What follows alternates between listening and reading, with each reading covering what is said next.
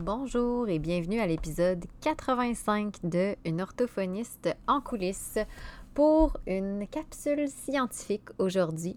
Donc aujourd'hui, euh, l'article dont je vais vous parler, c'est quelque chose qui a, piqué ma curiosité par le titre parce que, euh, en fait, le titre, il y a le mot rubric dedans, donc grille, je pense que je peux dire comme ça. Puis moi, je suis toujours curieuse quand il est question de grille, surtout en ce qui concerne la progression du client sur le plan des apprentissages puis du langage. Euh, puis, euh, fidèle à mon, habitude, mais je vais vous partager le résultat de ma lecture, mais euh, surtout ce que j'en ai retiré, parce que j'avoue que l'article m'a honnêtement pas inspiré comme je l'aurais cru. Mais j'ai quand même trouvé des pistes intéressantes pour notamment mes bilans d'intervention puis mes propres réflexions dans ma pratique, mais pas dans le sens que je l'aurais cru. Fait que je vous en dis pas plus, je vous reviens après le jingle. Une orthophoniste en coulisses, un podcast pour les professionnels touchant de près ou de loin au langage et qui veulent mieux gérer leur pratique et comprendre les enjeux actuels dans le domaine de l'apprentissage. Je suis Marie-Philippe Prodry, une orthophoniste québécoise passionnée et ambitieuse, œuvrant au privé depuis 2015. Je vous partage ici mes réflexions, mes découvertes, ainsi que mes discussions avec d'autres spécialistes du milieu. Mon but? Vous aider à mieux comprendre la réalité actuelle et les enjeux qui entourent l'orthophonie et vous donner les outils afin d'optimiser votre pratique. Donc, l'article dont je vous parle, en fait, c'est le résultat d'une validation préliminaire par rapport à une grille d'observation des habiletés d'écriture euh, chez les élèves qui sont au début de leur scolarité. Et cette étude-là a été menée par Harmy, D'Agostino puis Rogers. Puis pour tous les détails, en fait, de, l'article, je vous rappelle que je vous ai mis le lien pour savoir où le trouver dans la description de l'épisode. Et j'en profite d'ailleurs pour vous dire que c'est possible quand je mets des liens comme ça qu'au moment où vous cliquez sur le lien, l'article soit pas euh, accessible en fait en accès libre, que ce soit un accès payant. Parce que des fois, c'est des articles que j'ai pris euh, des fois, je me fais comme une banque d'articles, euh, euh, soit que j'ai vu, mettons, passer un lien dans une bibliographie que j'ai lue, puis je l'ai pris à, partir de l'université, ou bien c'est des articles que j'ai vu passer intéressants qui étaient en accès libre pour une période limitée. Bref, ça peut changer. Et l'article dont je, parle aujourd'hui, ben, c'en est un de ces articles-là, parce que je vais être honnête avec vous, quand il est venu le temps de faire ma capsule scientifique, j'avais pas d'idées en lien avec les questions que je me pose, dans le sens où les questions que je me pose en ce moment, il n'y a pas vraiment d'article scientifique euh, ou de, de, de livre spécifique à l'orthophonie euh, pour ça.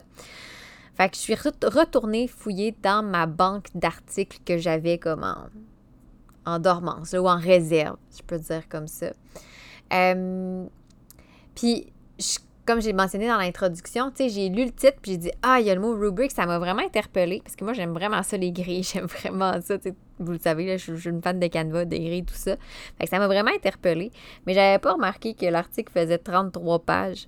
Puis normalement, j'essaie de me limiter à pas plus que 15 pages parce que honnêtement, c'est quand même long faire une capsule scientifique là, je vous le cacherai pas.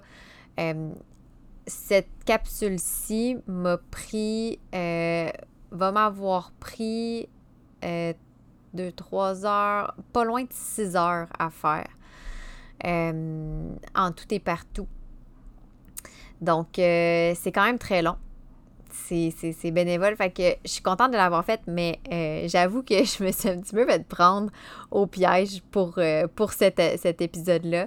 Fait que ça se peut que j'abrège un petit peu plus dans le sens que je vais aller un petit peu moins en détail dans la méthode puis dans les résultats. Je vais vous donner quand même l'essentiel, mais c'est pour ça que j'ai mentionné le si vous voulez plus d'informations, de toute façon, le lien de l'article est dans la description de l'épisode, mais je pense que je vous présente quand même le plus pertinent, je crois, de ce que j'ai, moi j'ai retiré de ça.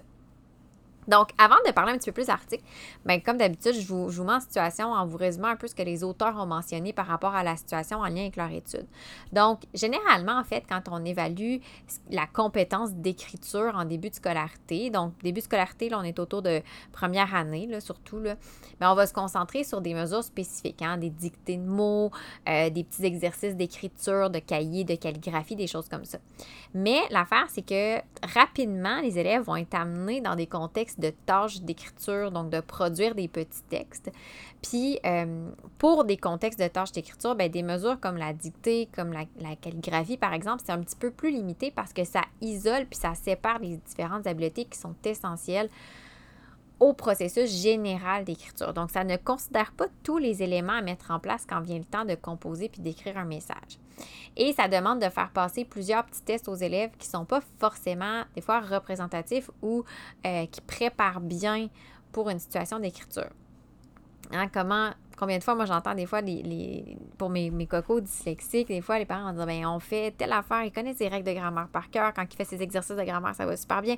Euh, dans les dictées, bon, c'est tel que tel, mettons, c'est des dictées de mots ou quand on, on apprend les mots de vocabulaire, ça va bien, mais quand vient le temps de faire un texte, on dirait que tout dégringole. Ben, c'est un peu ça qui, était expliqué dans l'article euh, d'entrée de jeu. Donc, eux, les auteurs se sont dit, mais ben, si au contraire, on, considérait plus l'écriture comme une activité qui se rapproche de la résolution de problèmes, c'est-à-dire une activité où l'élève doit planifier, générer un message, en plus de monitorer ses processus pendant qu'il écrit, bien là, ça serait logique d'avoir une forme d'évaluation qui nous permettrait d'observer ça. Donc, d'observer l'ensemble des habiletés impliquées quand les enfants s'engagent dans une tâche d'écriture. Donc, à l'école, donc dans un contexte d'enseignement, donc avec un certain cadre, et non pas juste de voir le résultat, c'est-à-dire, mettons, l'orthographe, la calligraphie, la grammaire.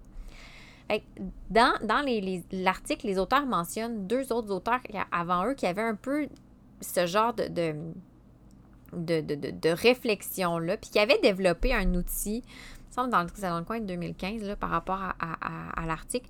Mais l'outil qui avait été développé avant ceux-là, dont je vais vous parler dans l'article, euh, il est limité à l'évaluation des enfants d'âge préscolaire, soit entre l'âge de 2 et 5 ans.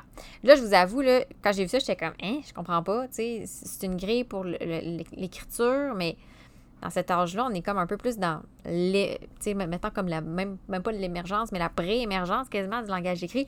Mais je vais être honnête avec vous, j'ai pas été lire plus sur l'étude que les auteurs ont citée dans, dans leur euh, dans l'article dont je vous parle. Donc, peut-être que c'est pas, pas ça du tout, puis c'est moi qui ai mal interprété. Fait que prenez ça avec un petit grain de sel, euh, tout ça.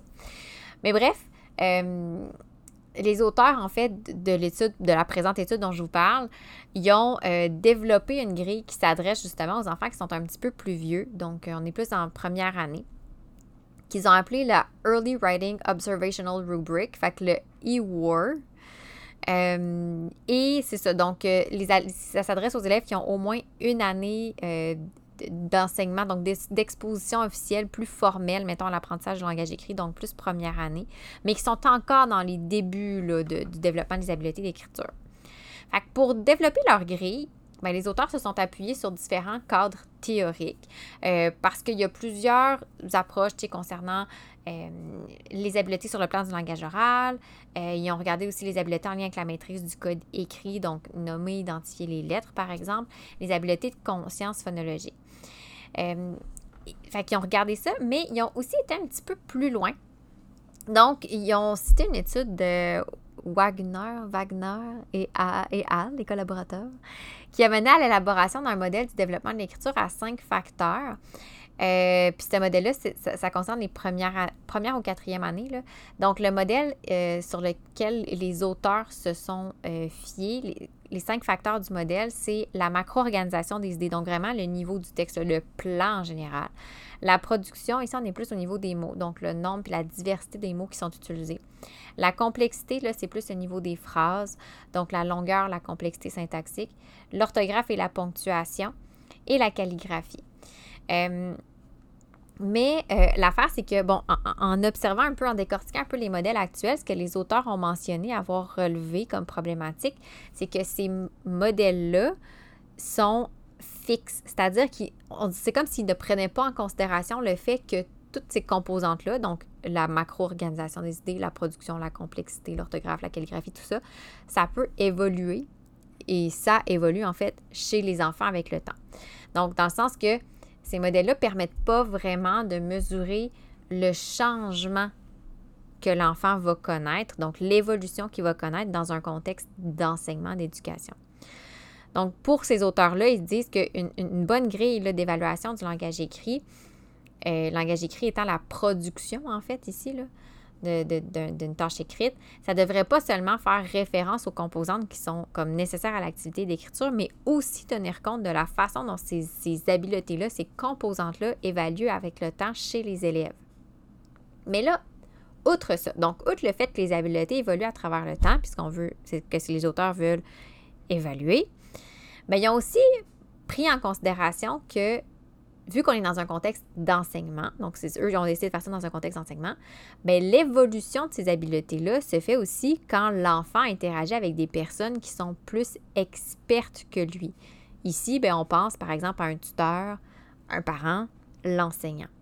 Donc, selon leur point de vue ici, il y a, une pertinence à évaluer non seulement l'évolution de l'enfant, donc euh, son niveau à un point A et à un point B, dans le temps, mais aussi sa performance quand il est engagé dans l'activité avec le support d'une personne plus experte. Donc, quand je disais comme un parent, un prof ou un tuteur. Et ça, ces observations-là, ben, ce qui est le fun, c'est que ça vient nous révéler un peu aussi tout ce qui est la, zone proximale de développement de l'enfant dans une tâche d'écriture. Et ça peut même éventuellement guider l'enseignement euh, par rapport à ce dont l'enfant a besoin. Donc, aller travailler à partir de ce que l'enfant est en train d'apprendre puis de développer et non à partir de ce qu'il a déjà appris et développé. Fait que c'est comme si c'est comme une évaluation qui est plus dynamique euh, de la manière dont c'est présenté là, dans, dans l'article. Donc, les auteurs, à partir de ces, réflexions-là, ce cadre théorique-là, ils ont développé leur grille pour pouvoir évaluer justement euh, la performance de l'enfant dans une tâche d'écriture, mais aussi le degré d'implication de l'enseignant, ou ça pourrait être d'une autre personne, mais dans ce cas-ci, c'était l'enseignant, dans la tâche. Donc, euh, ils ont euh, aussi reposé leur réflexion sur deux théories en lien avec le développement des capacités de lecture et d'écriture. Premièrement, une théorie selon laquelle les jeunes enfants sont de plus en plus efficaces avec le temps pour utiliser les ressources dont ils disposent pour résoudre les problèmes qu'ils rencontrent dans une tâche de lecture d'écriture. Donc, par exemple, euh, si j'apprends, si un enfant, je lui donne un dictionnaire Eureka, mais je ne lui montre pas comment l'utiliser, ben, il ne sera pas efficace pour l'utiliser. Mais à un moment donné, à force de comprendre quand et comment et pourquoi l'utiliser, il va devenir plus efficace dans l'utilisation de cette ressource-là. C'est un exemple très concret. Un autre élément aussi sur lequel les, euh, qui est venu influencer les réflexions des auteurs, c'est que les enfants aussi deviennent plus efficaces dans l'application de ces stratégies-là pour les résoudre. Donc, au début, c'est un point, c'est comment pour les utiliser. Donc, j'ai des, ressources. Est-ce que je suis en mesure de moi-même aller chercher ces ressources-là? Et la deuxième affaire, c'est est-ce que je suis capable de les utiliser correctement, en fait, d'utiliser les stratégies. Donc, de mieux utiliser mes stratégies par moi-même pour résoudre les problèmes que je rencontre. Donc, ils ont sélectionné à partir de tout ce cadre théorique-là, mais ils sont allés sélectionner des critères pour leur grille.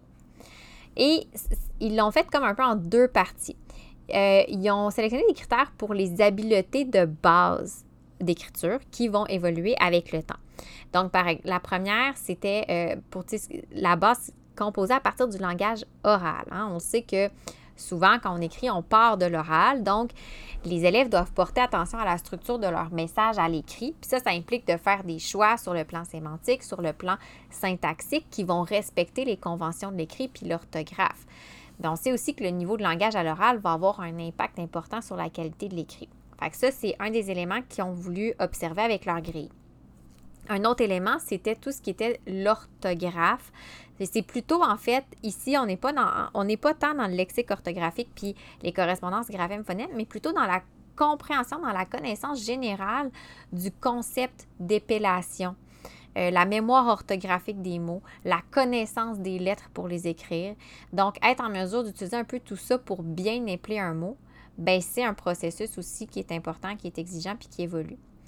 Un autre critère dans les habiletés de base que les auteurs ont voulu euh, considérer dans leur grille, bien là, c'est l'application des correspondances graphème-phonème ou phonème-graphème. Donc, euh, la conscience phonologique, hein. évidemment, on le sait, puis ça, je pense que ça a été clairement établi à maintes et maintes reprises, mais c'est un processus qui est sous-jacent et une fondation, une base pour la lecture et l'écriture.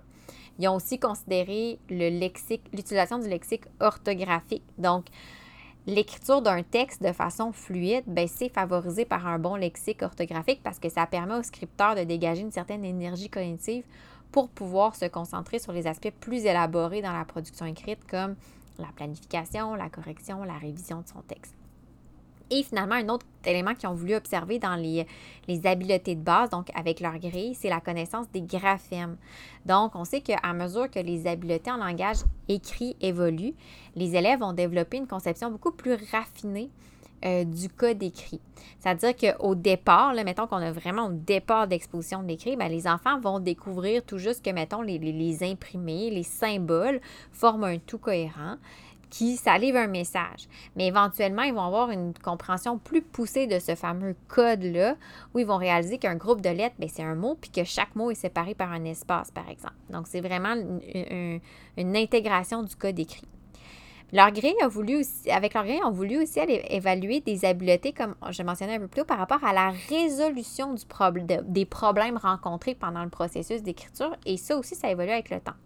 Donc, on sait que les enfants, les élèves, avec le temps, vont devenir de plus en plus efficaces dans la résolution de problèmes pendant qu'ils écrivent. Donc, résolution de problèmes, ça peut être des questions qu'on se pose, des, difficultés qu'on rencontre. Euh, donc, ça pourrait, par exemple, de euh, chercher plus d'informations, euh, valider la précision du texte qu'ils ont écrit. donc, ça, c'est des, éléments qui vont être exprimés par des comportements comme le fait de se relire pour voir est-ce que ce qu'on a écrit, ça concorde, ça fait du sens, de se relire aussi pour s'autocorriger ou des fois même générer du nouveau contenu, donc s'assurer que la suite va concorder avec ce qu'on a déjà écrit. Donc, les élèves qui ont des habiletés sur le plan des difficultés pardon, sur le plan des habiletés de base, bien, vont avoir plus de difficultés à monitorer leur processus d'écriture puis à s'engager dans les tâches nécessaires à la révision là, pendant qu'ils écrivent. Fait que ça, c'est un peu tout le cadre théorique. C'est ce qui a dicté un peu le, la mise en, le, développement de leur grille, donc de l'EWAR. Je l'appelle ça l'EWAR, je ne sais pas si c'est le même que je l'appelle, mais en tout cas, bref. Donc, c'est une grille qui a été développée, je vous rappelle, pour être utilisée pendant que l'élève écrit et non pas pour voir le après. ça, je trouve ça vraiment intéressant parce que c'est quelque chose qu'on fait beaucoup, nous, en, intervention, hein, c'est de voir comment, le comment et non pas juste le résultat. Donc, de voir un peu les, stratégies que l'élève met en application, les, blocages, les obstacles qu'il va rencontrer. C'est ça, ça m'a vraiment interpellée. En fait, c'est ce qui m'a le plus interpellée. Donc, elle a été, euh, c'est développée vraiment pour voir dans, un contexte d'enseignement, de support, ben, pendant qu'il fait la tâche. Où est-ce qu'il se situe par rapport à son niveau de, au niveau de, de langage écrit? Donc, euh, dans leur grille, les auteurs ont choisi d'aller avec une échelle qui va de 0 à 3 pour représenter le, degré de contrôle avec lequel un élève applique une habileté qui est évaluée dans la grille. Euh, chaque score va aussi prendre en considération le niveau de support qui est fourni par l'enseignant puis qui était nécessaire pour que l'élève puisse mener euh, sa tâche là, euh, à bien. Fait que zéro, bien, ça serait que l'enfant n'a juste pas fait le comportement qui est évalué. Par exemple, il ne s'est jamais auto-corrigé dans la tâche d'écriture il n'a pas utilisé de ressources par lui-même ou l'enseignant a dû vraiment lui donner l'information ou même faire une action pour que l'enfant puisse poursuivre la tâche. Par exemple, écrire un mot pour l'enfant. Euh, ah, si on donne un point, donc si on cote un dans la grille, ben l'enfant, c'est que il a initié un peu le comportement observé, où il avait besoin d'un support quand même considérable pour amorcer le comportement, puis c'est arrivé assez rarement. Par exemple, dans la tâche, on voit que l'enfant c'est arrivé peut-être une fois qu'il a corrigé par lui-même une erreur. On va donner la cote de 2 si l'enfant a fait quelques fois les comportements observés de manière indépendante, puis avec un minimum de support de la part de l'enseignant. Par exemple, l'enfant s'est quand même auto-corrigé à plusieurs occasions, mais il y a eu quelques occasions où des fois, il y a eu un petit peu de support de l'enseignant. Puis on donne la cote de 3 où vraiment, là, l'enfant est en contrôle de, de, plusieurs aspects de la tâche d'écriture, puis que il fait pratiquement tout par lui-même, euh, sans vraiment trop d'intervention de la part de l'enseignant. Fait que, il pourrait, par exemple, être pas mal tout le temps corriger tout seul, puis tout ça. Il est allé chercher lui-même ses ressources. Fait que ça, je trouvais ça intéressant, la, cotation de 0 à 3. Euh, et là, c'est sûr que je ne peux pas vous le montrer parce que c'est audio et non pas visuel, mais euh, moi, c'est quelque chose que je vais reprendre pour ma pratique, c'est qu'ils nous ont mis dans l'article la grille, vraiment. Puis il y a des points que je trouvais vraiment intéressants, puis je me suis dit, je vais probablement les intégrer dans mes propres grilles de, de, de, rapports d'analyse parce que euh, ça tient compte d'éléments plus dynamiques que juste, ah, ben, il fait ça ou il fait pas ça.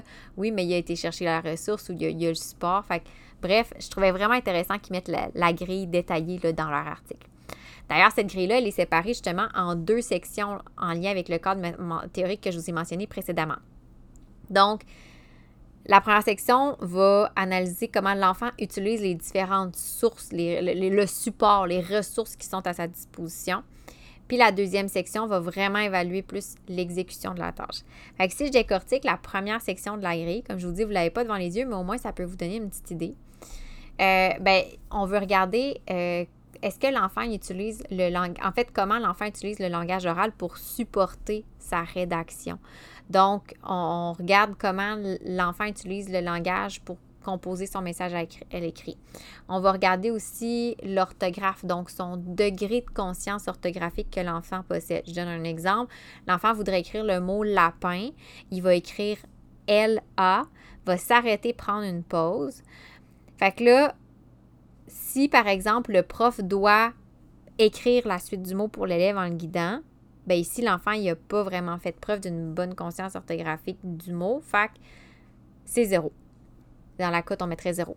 Si le prof va amorcer, par exemple, en soutenant l'enfant en disant OK, ben écoute bien le mot lapin. Là, tu m'as écrit L-A pour la. Maintenant, pour la suite, Donc, en décortiquant le mot pour lui, mais sans l'écrire pour l'enfant. Donc, c'est l'enfant qui l'écrit avec le support du prof. Bien là, on aurait un. On mettrait un dans la grille. Un autre élément aussi pour les sources de support et les ressources, ben, c'est comment l'enfant utilise les correspondances graphème-phonème. Donc, est-ce qu'il va avoir une bonne connaissance euh, des liens son-lettres? Donc, pour vraiment, ça rejoint un peu le point précédent. Euh, et il y a aussi un point sur le lexique orthographique. Donc, le lexique orthographique, ben là, ça correspond au mot que l'enfant peut écrire de façon plus automatique, plus fluide pendant qu'il compose son message. Et finalement, il y a un point qui est intéressant sur la, graphie, la calligraphie qu'on a divisé en deux sous-sections, soit le concept des mots, donc est-ce que l'enfant met des espaces entre les mots, et la directionnalité, donc est-ce qu'il va respecter le sens de l'écriture, comment il se situe sur sa feuille. C'est quand même intéressant ces points-là. J'avoue que j'aurais pas pensé les mettre. Et euh, la deuxième partie de la grille, ben là, va évaluer l'exécution de la tâche. Donc, par exemple, est-ce que l'enfant se relie pour chercher plus d'informations, c'est-à-dire pour trouver l'information qui va l'aider à générer d'autres contenus ou à écrire les prochaines lettres, les prochains mots? Euh, la seule affaire avec cet élément-là, c'est qu'à moins de demander directement à l'enfant puis encore une fois, c'est pas quelque chose qui se fait qui se prête bien dans une tâche où il est vraiment dans la réflexion, puis on veut pas le déranger, puis on veut pas non plus euh, trop compromettre son autonomie, son indépendance. Mais le seul bémol, c'est qu'à moins de demander directement à l'enfant, on peut pas savoir c'est quoi la source d'information que l'enfant cherchait réellement. Euh, fait qu'on peut inférer à partir du comportement observé de ce qui va manifester dans l'écriture, mais on peut pas le savoir vraiment, c'est comme hors de tout doute. Mais quand même, un élément qui est intéressant à, évaluer.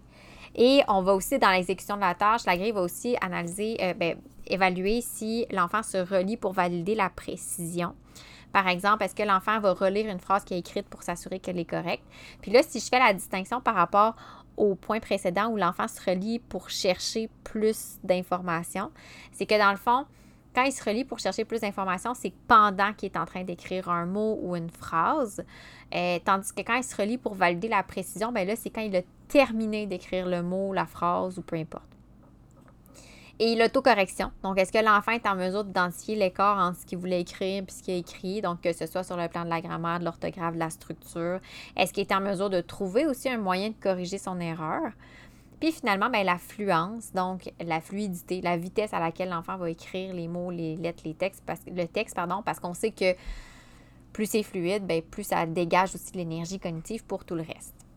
Donc, si je reviens au but de l'étude, ben, le but premier de l'étude, ça a été d'élaborer une grille qui pourrait être utilisée dans un contexte de recherche pour fournir de l'information concernant justement l'évolution des élèves dans leur processus d'écriture avec le temps. chez les élèves là, à qui on enseigne hein, le, langage écrit, donc qui sont à l'école de façon générale. Euh, ils ont analysé deux aspects, en fait, les auteurs sont allés analyser deux, deux aspects, donc la fidélité, euh, fiabilité, puis la validité. Donc, sur le plan de la fiabilité, fidélité, ils ont, ils ont évalué l'accord interjuge, puis la cohérence interne. Je ne sais pas si je peux dire comme ça, mais dans le fond, la cohérence dans la cotation du même juge d'un point, temps 1 et temps 2, par exemple. Et la validité, bien là, ce qu'ils ont été voir, c'est est-ce que les scores changent avec le temps, ce qu'on veut. Je vais vous le préciser dans quelques minutes. Et euh, la, là, encore une fois, je ne sais pas si je le traduis bien, mais la validité de, de convergence versus discriminatoire. Mais quand je vais l'expliquer, ça va, ça va se clarifier si c'est pas clair puis je ne l'ai pas bien traduit. Donc, qu'est-ce qu'ils ont fait pour aller évaluer euh, ces, deux, ces quatre aspects-là, en fait, j'aimerais dire? C'est qu'ils ont appliqué leur grille à des vidéos d'écriture qui se faisaient dans le contexte du programme Reading Recovery. D'ailleurs, c'est un programme que je ne connaissais pas, mais j'ai fait une petite recherche euh, sur Google. Ça se trouvait, c'est quand même, ça semblait bien. C'est un programme qui semblait intéressant. J'avoue que je n'ai pas décortiqué en détail, mais si vous voulez chercher Reading Recovery sur Google, vous allez tomber assez rapidement sur le site de, ce programme-là, en fait, qui, qui, justement qui est en lien avec l'enseignement de la lecture et de l'écriture. Donc, c'était un contexte justement de passation qui était approprié parce que, bien, premièrement, les enfants étaient engagés quotidiennement dans un processus d'écriture où ils avaient un support en one-on-one, en un à un. Donc, euh, ça, c'est quand même intéressant. Les consignes, euh, c'était quand même structuré, c'était similaire d'une leçon à l'autre. Puis la structure des leçons euh, du programme de Reading, de, Reading Recovery, pardon, ça suit une structure où le, tuteur ou l'enseignant engage l'enfant dans une conversation spontanée où le sujet n'est pas imposé. Puis là, la conversation va évoluer autour de quelque chose qui intéresse l'enfant. Puis quand on arrive à un sujet que l'enfant pourrait écrire avec support, bien là, l'enseignant va l'aider à formuler un, message. Fait c'est dirigé plus que structuré, je pense. Je pourrais dire ça comme ça. Et donc, euh, les auteurs, ils ont analysé les vidéos de 24 diades élèves-profs. Euh, C'était tous des élèves qui étaient en, euh, en première année, puis qui étaient identifiés sans être des élèves en difficulté. Ils étaient identifiés comme faibles en termes d'apprentissage du langage écrit. Mais ils n'étaient pas en difficulté d'écriture parce qu'ils n'étaient pas éligibles à recevoir, par exemple, des services spécialisés.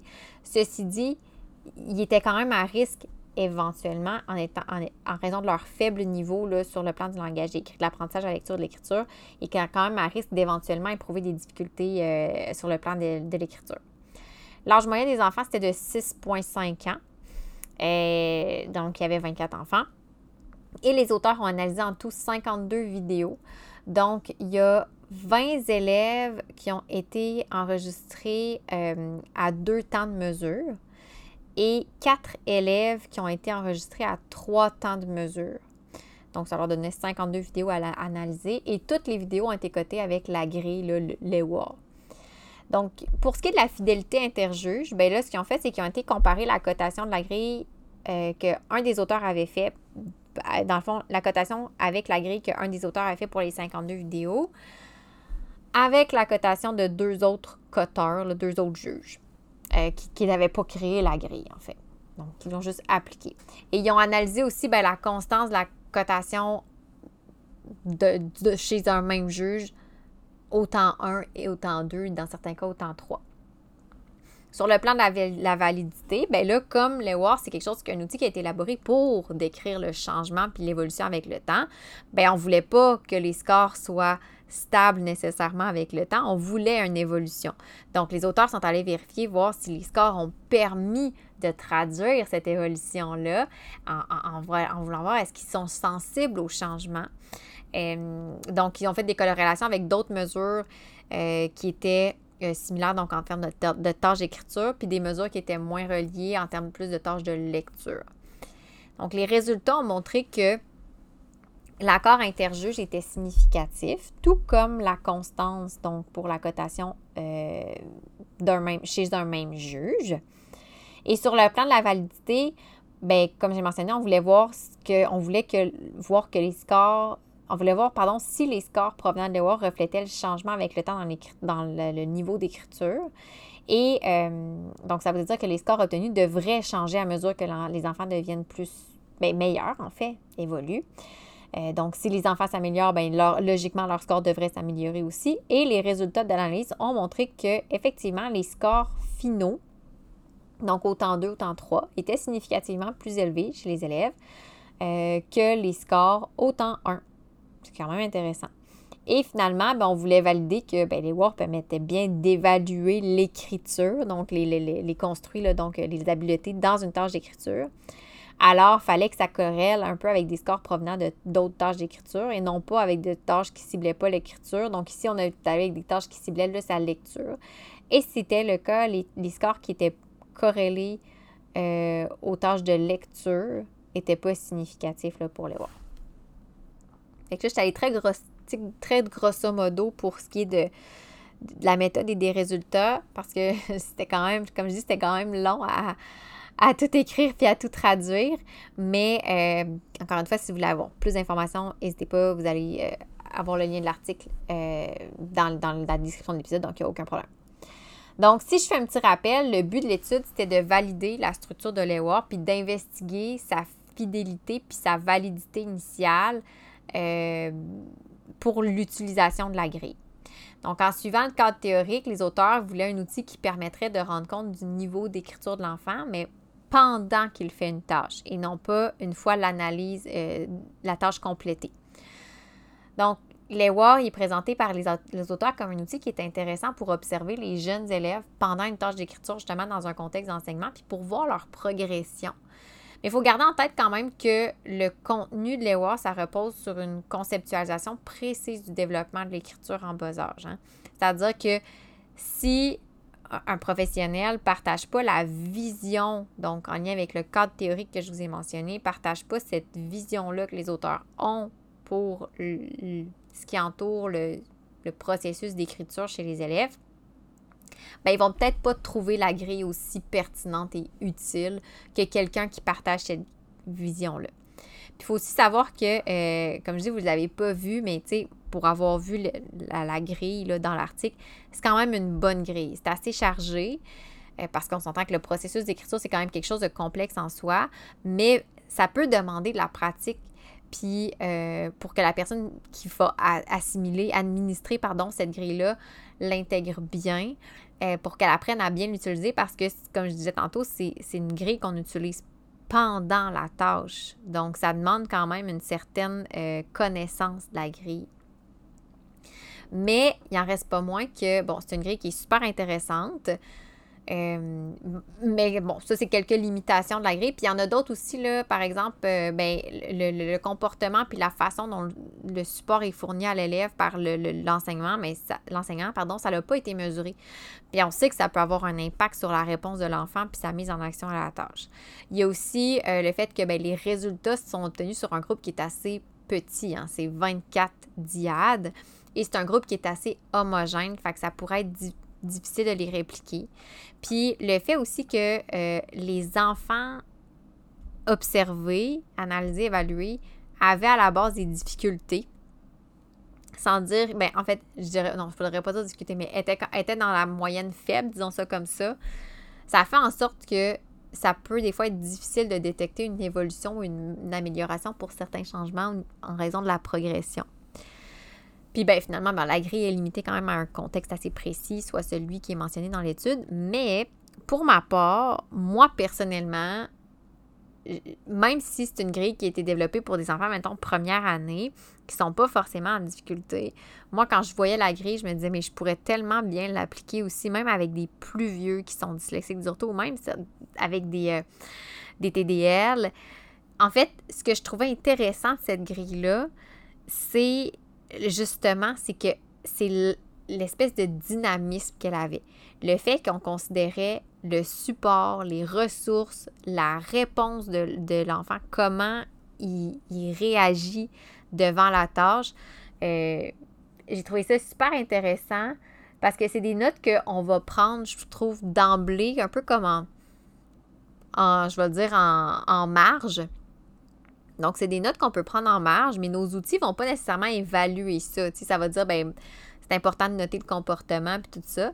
Mais là, c'est vraiment une grille euh, qui permet de diriger. Puis même moi, quand je l'ai lu, je fais Hey, oui, c'est vrai, ça serait intéressant de le mettre dans ce sens-là pour que Parce que c'est vrai ce que, ce que les auteurs mentionnent, que c'est quand même chargé, puis ça demande une certaine intégration, une certaine connaissance, une certaine pratique pour euh, bien utiliser la grille. Puis, tu sais, moi-même, là, comme je le dis tout le temps, je le redis encore, mais tu sais, je parle pour moi parce que je peux pas parler pour les autres, mais moi-même, tu sais, quand je fais une tâche, euh, je suis concentrée à regarder, OK, bon, ben c'est quoi le résultat? Fait que j'ai pas toujours tout l'espace cognitif puis l'énergie cognitive pour prendre des, même si c'est ce qui est suggéré, puis je le sais, je vais en prendre des notes, mais pour prendre des notes qui vont me parler peut-être ou qui vont me permettre d'aller encore plus loin dans ce que l'enfant fait et non pas dans ce que l'enfant produit comme résultat. Je sais pas si c'est clair comment je le dis. Fait que moi, quand j'ai vu la grille, je fait Oh, m'a dit, je pourrais reprendre ça pour, dans mes observations, être plus, euh, ben, dirigée au lieu de dire oui, tu sais, il y a des choses que je vois puis que c'est assez c'est facile, ça saute aux yeux, mais quand j'ai lu la grille, je dis ah oui, c'est vrai ça. Je pourrais le considérer plus que juste le résultat, tu sais. Fait que c'est quand même c'est sûr que c'est pour les plus jeunes, mais comme je dis, le contenu de la grille, honnêtement, je la regardais puis je me disais, je pourrais l'utiliser facile avec un jeune de 10 ans, là, sans problème. C'est sûr que, bon, c'est pas un outil qui est validé parce que là, c'est pas, pas le contexte, mais on peut s'en inspirer. Là. Moi, j'ai probablement pas mal l'intention de le faire. Puis, euh, ce que j'ai justement dans cette, dans cette, euh, cette ligne de pensée-là, ce que j'ai trouvé le fun, c'est qu'à la fin, dans la conclusion, où on essaie toujours d'amener des pistes de réflexion supplémentaires, ben, les auteurs, bon, ils ont mentionné le fait qu'ils aimeraient tester la grille dans, avec d'autres populations, dans différents contextes. Ça, c'est une chose. Mais ce que j'ai trouvé intéressant, c'est qu'ils ont mentionné aussi vouloir former les profs à utiliser les grilles, leurs grilles, en fait, les WORK, pour mieux analyser le support à fournir aux élèves en difficulté. Puis, euh, moi, c'est ça qui m'a interpellée quand j'ai lu l'article. Je me disais, hein, une grille comme ça pourrait effectivement m'aider à mieux euh, mieux outiller les autres intervenants par rapport ne serait-ce qu'aux recommandations, aux besoins que euh, l'élève a et tout ça. Fait que comme je disais, j'avoue que euh, j'ai pas eu, j'ai pas eu le, le résultat escompté au niveau de mon de ma lecture, mais j'ai quand même, parce que je m'attendais peut-être à avoir plus de pistes, mais en même temps, ne serait-ce que juste pour avoir le modèle de la grille, ça m'a donné de l'inspiration. Puis là, ça me piste pour comment je pourrais moi-même appliquer cette espèce de raisonnement que je trouve super intéressant. Je trouve que ça fait très dynamique. Donc, comment est-ce que je pourrais euh, appliquer ça dans ma pratique?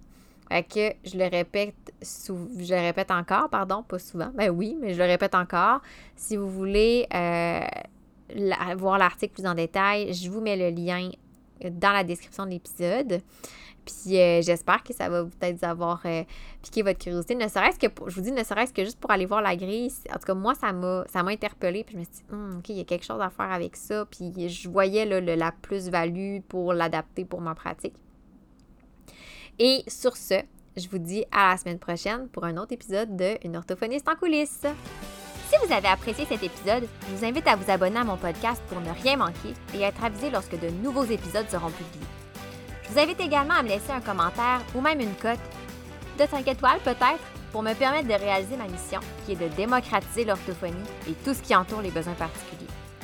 En laissant un commentaire ou une note, vous permettez à mon podcast d'être plus visible pour qu'un plus grand nombre de personnes puissent en profiter. Pour en apprendre plus sur les coulisses de l'orthophonie et sur mes projets, vous pouvez me suivre sur mes réseaux sociaux mentionnés dans la description de l'épisode. Pour mes services de mentorat ainsi que les outils disponibles sur ma boutique en ligne, rendez-vous au www.mariephilippeorthophoniste.ca.